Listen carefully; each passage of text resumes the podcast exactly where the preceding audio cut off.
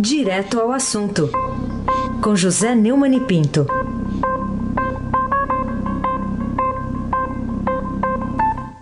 Neumani, bom dia. Bom dia, Heisen Abac, o craque. Bom dia, Bárbara Guerra, uma moça da paz. Isso. Bom dia, Almirante Nelson e o seu pedalinho. Bom dia, Moacir Biasi. Bom dia, Clã Bonfim. Bom dia, ouvinte da Rádio Eldorado 77.3, o melhor ouvinte. Raíssa Abac, o craque. Muito bem. Neumani, vou começar a pedir um comentário seu sobre uma reportagem que a gente, no jargão, diz aqui, reportagem de fôlego, né, dos nossos colegas, o Luiz Vassalo, o Pepito Ortega, a Bianca Gomes, o Fausto Macedo, ainda aqui de São Paulo, ainda o Rafael Moraes Moura, lá de Brasília, sobre a delação do ex-ministro Palocci. O que, que, você considera aí sobre essas revelações que ele faz? É, é, eu aconselho muito a leitura é, dessa reportagem de fôlego, né? Como nós diríamos no nosso tempo, né? É, porque ela contém, vamos dizer assim, toda todo o modus operandi é, da, da, da roubalheira do PT e ela hoje é uma demonstração de que um dos maiores absurdos da história da política brasileira é a tentativa de assassinar a Lava Jato, que faz um trabalho desse tamanho, dessa dimensão, dessa importância para o Brasil, para os cidadãos honestos do Brasil, que não vivem de propina, que não, que não vivem no, no luxo, ao contrário, estão aí na miséria do desemprego, é, a delação do ex-ministro Antônio Palocci, que foi ministro da Fazenda é, do Lula e ministro da Casa Civil é, da Dilma, aponta uma sucessão de ilícitos e propinas que chegam a 333 milhões e 590 mil reais, supostamente arrecadados e repassados por empresas, bancos e indústrias a políticos e partidos dos governos de Lula e Dilma.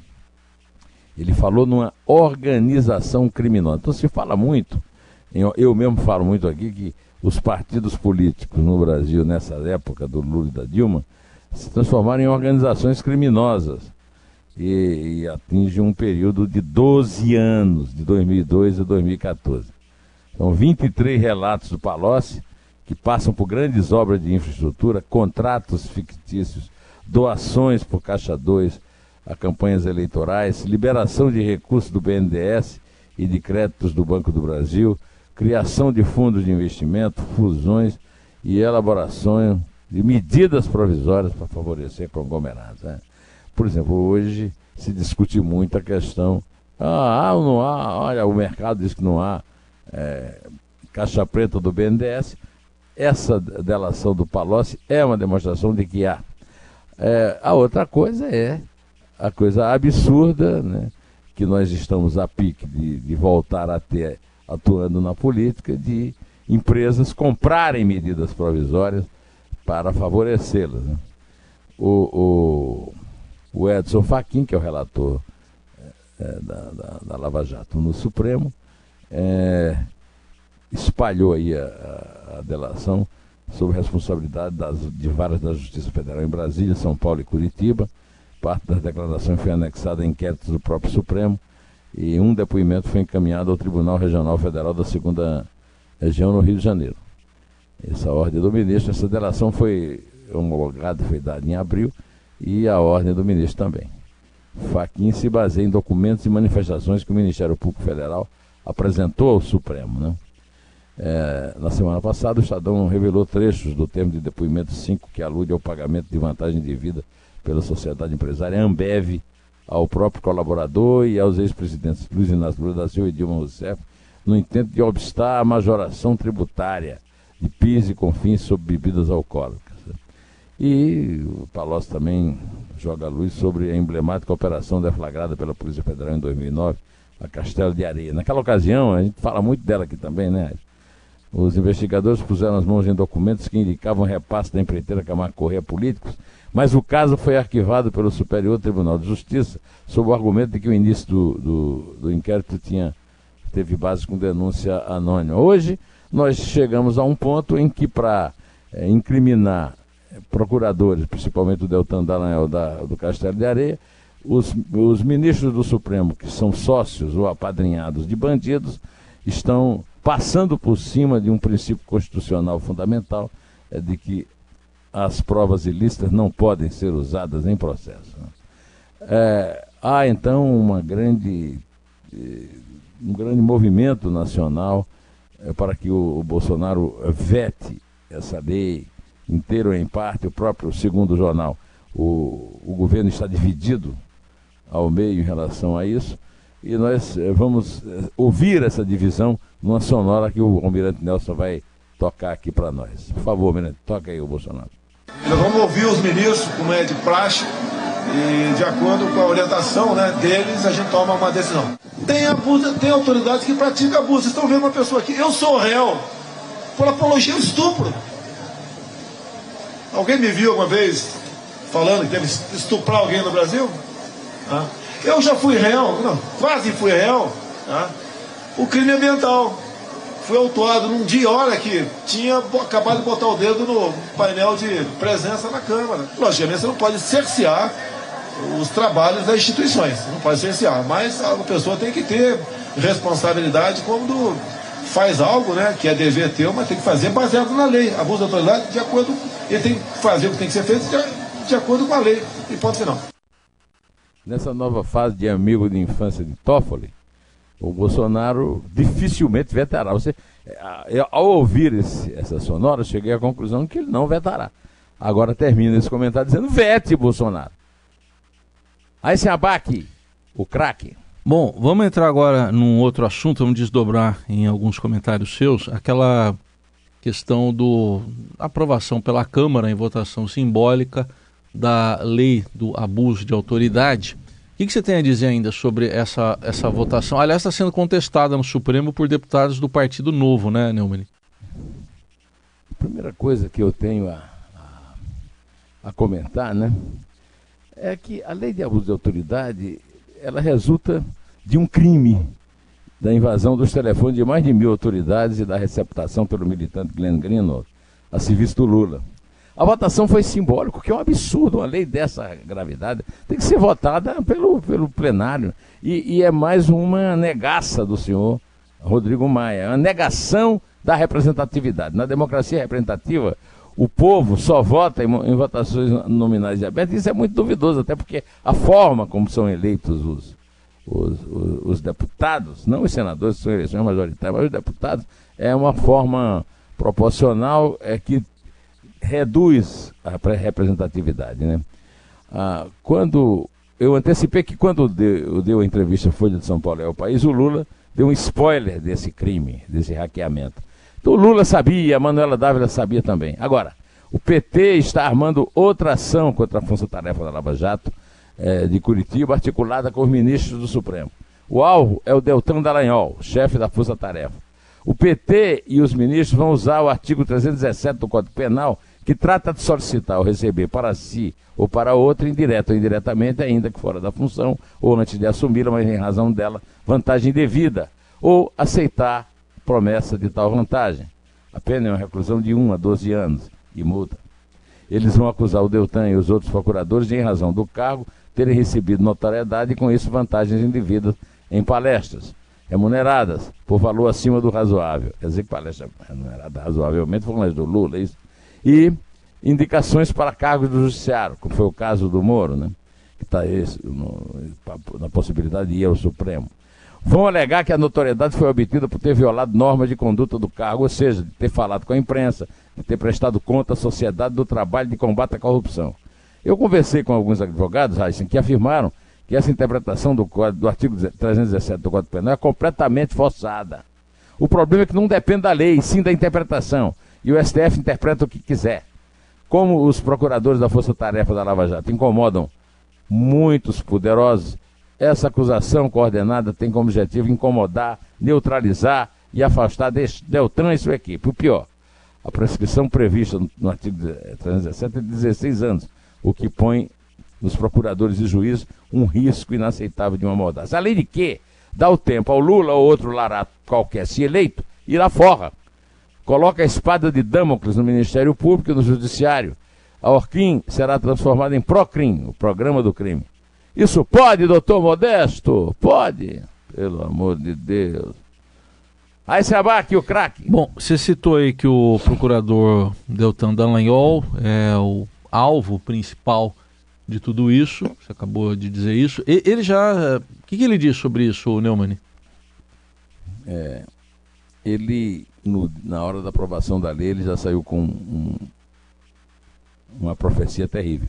No fim das mãos limpas na Itália, a pauta contra supostos abusos da justiça substituiu a pauta anticorrupção sem que esta fosse aprovada. Várias leis passaram para garantir impunidade a poderosos. E hoje a Itália, ele lembrou, tem os maiores índices de corrupção na União Europeia. Em seguida, ele fez outro Twitter anotando o seguinte: se isso é crime, deveria ser igualmente crime soltar preso ou deixar de decretar prisão quando esta é necessária, escreveu o procurador. Do modo como está, juízes que prenderam poderosos agirão debaixo da preocupação de serem punidos, quando um tribunal deles discordar. Direito, segundo o Deltan, não é matemática. Aí se abaque o craque. O Neumann, e tem aí um embate também em torno disso entre o presidente supremo, Dias Toffoli, e o próprio procurador, o Deltan Dallagnol. Tem até um artigo do professor Joaquim Falcão a respeito disso. O que, que você nos conta? É um artigo do Joaquim Falcão, acadêmico da Academia Brasileira de Leite da Fundação Getúlio Vargas. Está publicado, desculpe, no Correio Brasiliense, chama-se Dias Toffoli contra a Força Tarefa da Lava Jato. Gostaria de citar uns trechos aqui do artigo. Por enquanto, esqueçam, pelo menos temporariamente, a lição do ministro Celso de Mello de que o poder do Supremo reside na sua palavra final. O poder agora reside no instante do ministro-presidente na liminar monocrática, na definição ou indefinição da pauta, na cotidiana declaração pública, na devida visita às partes, na distribuição das relatorias e por aí vamos. Tem poder não quem tem a palavra final, a instituição, mas quem tem o efêmero instante, o ministro individualmente. Agradam o presidente Bolsonaro, protegendo e dificultando a investigação de seus filhos, e ao mesmo tempo fica aberta a possibilidade e a ameaça de prosseguir as investigações. Agradar e ameaçar são faces da mesma moeda, e seus plenários estão plena, prudentemente calados, quase constrangidos, processualmente silenciados. É, no Estado Democrático de Direito, o poder do presidente do Supremo é o silêncio. O resto é silêncio, diria Hamlet na famosa tragédia de Shakespeare. Aí sem abaque, o craque. Bom, como você disse, você conversou com muita gente também, já citou aí também o artigo do Joaquim Falcão. E o outro, outra contribuição que eu queria que você trouxesse aqui para a gente, a do jurista e professor da USP Modesto Carvalhosa. O que, que ele fala sobre esse projeto aí, votado às pressas? Se, ele disse que se tudo se passar como que é a cleptocracia, os que corajosamente combatem a corrupção serão acusados de crimes e, como se fosse pouco, também sofrerão censura, perseguições e perda dos cargos. O enredo que estamos assistindo lembra, como disse o Deltan, ele repete, o desmonte da Operação Mãos Limpas na Itália nos anos 90, onde os corruptos acabaram por prevalecer, não podemos admitir que o mesmo aconteça no Brasil com a Lava Jato. O atual Conselho do Ministério Público, pela origem renânica dos seus membros, é um organismo tendencioso, suspeito e ilegítimo. Todo apoio à Lava Jato, eu quero lembrar que a autoria dessa lei infame é de Renan Calheiros. Não posso dizer que seja assim a pessoa mais é, abalizada no Brasil para fazer uma lei que possa ajudar a combater a corrupção, né? Aí se abaque o craque. É, agora, Neumann, no noticiário a gente vê aqui que o ministro do Supremo, Gilmar Mendes, não concorda com os críticos à, à lei do abuso de autoridade para controlar esses supostos abusos de juízes, promotores e policiais. Ele não concorda, né, Neumann? Eu vou citar aqui explicitamente o que ele disse a respeito da lei do abuso de autoridade. Eu não vi a última versão, mas a ideia é condizente com o equilíbrio das funções do Estado de Direito. Quem exerce o poder tende a dele abusar, e é por isso que precisa ter um remédio desse tipo. Aliás, eu concordo com o Gilmar nisso. Quem, quem exerce o poder hoje são eles do Supremo, e eles estão abusando, e muito, disso. Aí ele volta, volta o Gilmar. A velha lei de abuso de autoridade existente é de 1965 foi elaborado após o golpe de 64, na época se entendeu como um instrumento importante. Não vivemos essa situação hoje. O Gilmar deve estar delirando, né? Não vejo, tem que examinar porque o texto passou por sucessivas alterações. A companhia Agora, ele está comentando alguma coisa que ele está dizendo que ele não viu. Ou seja, vamos para frente. Raíssen Abac, o craque. Bom, agora ele despertou a fúria também dos críticos com uma decisão que tomou ontem o Gilmar Mendes. É, o Gilmar Mendes mandou suspender uma ação penal da Lava Jato no Rio, que tem entre os réus o ex-governador do Rio de Janeiro, Sérgio Cabral, com base na decisão do presidente do Supremo, Dias Toffoli, que determinou em julho a paralisação de casos em que tem havido compartilhamento de dados fiscais e bancários de investigados sem prévia autorização judicial. O motivo foi que foi utilizado um relatório do Conselho de Controle de Atividades Financeiras, o COAF. É o fim da picada, né? Quer dizer, você tem um, um, um órgão de inteligência financeira e não pode usar para combater o crime, né? Então, é, é o primeiro processo da Lava Jato formalmente suspenso por decisão judicial com base no entendimento do presidente do Supremo Tribunal. E Gilmar Mendes é o relator do Supremo dos processos da Lava Jato originados no Rio de Janeiro. O, o pedido no Partido Cabral, mas de outro réu, Lineu Castilho, ex-chefe de gabinete da presidência do Departamento Estadual de Rodagem. Agora, você vê isso aí, o, o, o, o Cabral está condenado a mais de 200 anos de cadeia. E aí fica o, o, o Gilmar Mendes apenas para fazer pirraça com a Lava Jato, é, inaugurando essa nova fórmula de suspender o processo. Eu confesso a você que eu sinto embrulho no estômago quando eu vejo isso e me lembro é, também de uma observação que foi feita pelo Deltan é, de que é preciso também punir os agentes da lei que soltam presos sem motivação, né? Ou que soltam presos sendo ligados, sendo parentes, tendo parentes ligados ao, ao, aos riquíssimos escritórios de advocacia, é, dos réus muito abonados, muitos deles abonados com dinheiro de corrupção. Né? É, é, é aquilo que lá em Campina Grande a gente chamaria de the end of the decade, o fim de todas as picadas. Aí se abate o craque. Tá bom. Então vamos terminar com outro assunto. É, o que você diz sobre as reações do presidente Bolsonaro, também do ministro Ricardo Salles, às decisões dos governos da Alemanha, agora da Noruega, de corte de verba para ajuda lá na preservação da floresta amazônica? Vamos ouvir o ministro Salles. Tem uma sonora dele aí, o Almirante Nelson vai tocar da Amazônia está em discussão, as regras do Fundo da Amazônia. Portanto, é natural que qualquer repasse aguarde o desfecho acerca de quais as regras aplicáveis. E essa é a realidade. O, o fundo está tá suspenso, portanto, é, tem que aguardar o resultado para poder ver se vai ter a destinação. É. Aí, depois que o ministro Ricardo Salles deu essa declaração, o presidente Jair Bolsonaro criticou a Noruega e comentou a, a, suspensão de 300 milhões de coroas norueguesas, o equivalente a 133 milhões de dólares, para ações contra o desmatamento no Brasil. O Bolsonaro disse exatamente: Noruega não é aquela que mata a baleia lá em cima, no Polo Norte, não? Que explora o petróleo também lá? Não tem nada a oferecer para nós, reagiu o presidente. O Bolsonaro reforçou também o posicionamento feito é, anteontem, né, dizendo para o governo norueguês pegar a grana bloqueada para ajudar a chanceler alemã Angela Merkel a reflorestar a Alemanha. Os, 12 uh, países são responsáveis, os dois países são responsáveis por 99% das doações do Fundo Amazônia, que financia ações de preservação ambiental. É, a verdade é o seguinte, o Bolsonaro está certo. É, há muita, nesse caso aí há realmente muita hipocrisia.